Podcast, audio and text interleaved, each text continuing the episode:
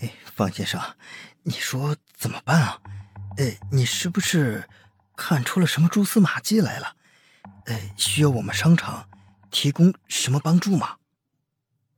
一边的经理不断的擦着额头上的汗水，小声的问道：“这顾客在自己店里被人带走了，而且还是昏过去被人带走了，这让自己怎么解释啊？现在这个男人看完了室内的监控录像，又看了室外的监控录像，就站在这里不说话了，自己紧张的不知道再怎么办了。”现在这个时候应该先报警吗？可是不知道这先生是什么意思，这总得开口说几句话吧，不能就这么站着呀。自己站的胆战心惊，想想自己也算是大场面都看见了很多了，但是现在真的有些害怕。好了，你忙吧，谢谢你了。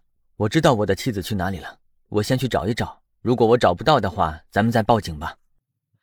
暮云也没有为难那个一直不断抹汗的经理，自己先去李思辰那里。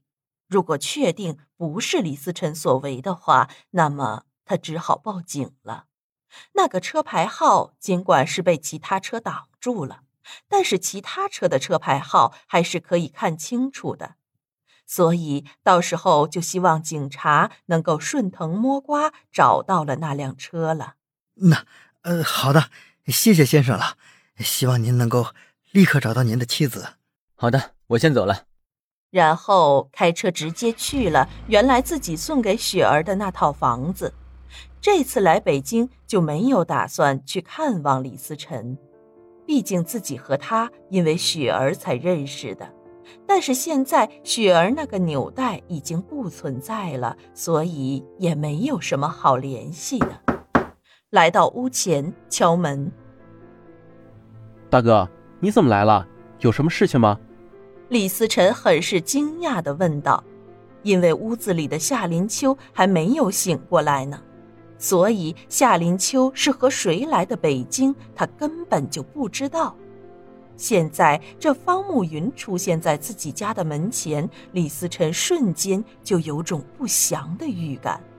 难道林秋是和方慕云在一起的？我是来北京带着我的妻子来看病的，看完了病我就带她去商场买衣服。现在不知道为什么被你接走了，我出了商场找不到他，我是调出了监控记录才看出来是被你接走了。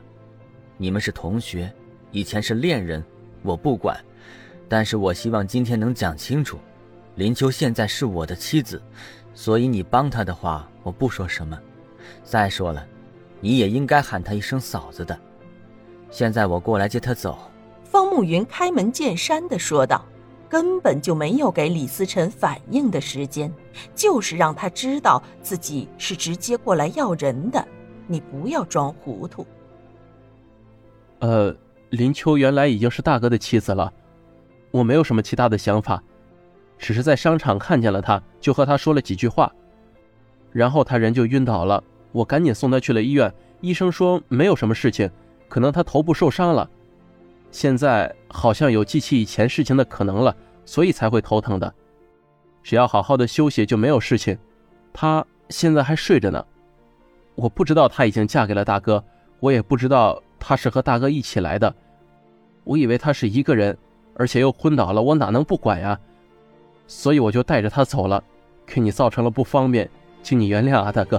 李思辰一直是害怕这个大舅哥的，自从他决定和方慕雪在一起的时候，他就觉得方慕云看他的眼神多了一些东西，但是因为方慕雪缠着方慕云缠得很紧。再加上方慕云对林秋也有一些好感，所以方慕云这才同意自己和方慕雪的婚姻。否则，他和方慕雪的婚姻第一个跳出来反对的一定是方慕云了。他不知道为什么这个男人一直看着自己不是很顺眼，虽然对方也在一直压抑着，但是自己就是能感觉出来。他不喜欢自己。尽管两个人已经成了亲戚，但是方慕云一直对自己是很冷淡的。有什么要求，或者说是替着方慕雪争取什么的时候，总是对自己说话很委婉。就像那次的手链事件，尽管自己知道方慕雪去了建水镇，而方慕云又把她送回来了，但是自己知道了又能怎么样呢？只能是装作不知道啊！自己在出差期间向家里打了几次电话，一直没有人接；还有几次是晚上打的电话，也是没有人接。这就表明了方慕雪根本就不在家里。再说了，方慕雪如果和自己斗气，也不可能自己打好几个电话都不接，他最多两个电话不接，第三个。一定会接的，他怕自己出事情呢。等他出差回来，见暮云在自己家里，他的猜测就更加确定了。方慕雪去建水镇找他哥哥了。等自己和方慕云一起游泳的时候，他的那一番话，自己也瞬间明白了，所以他才这么旁敲侧击的劝着自己。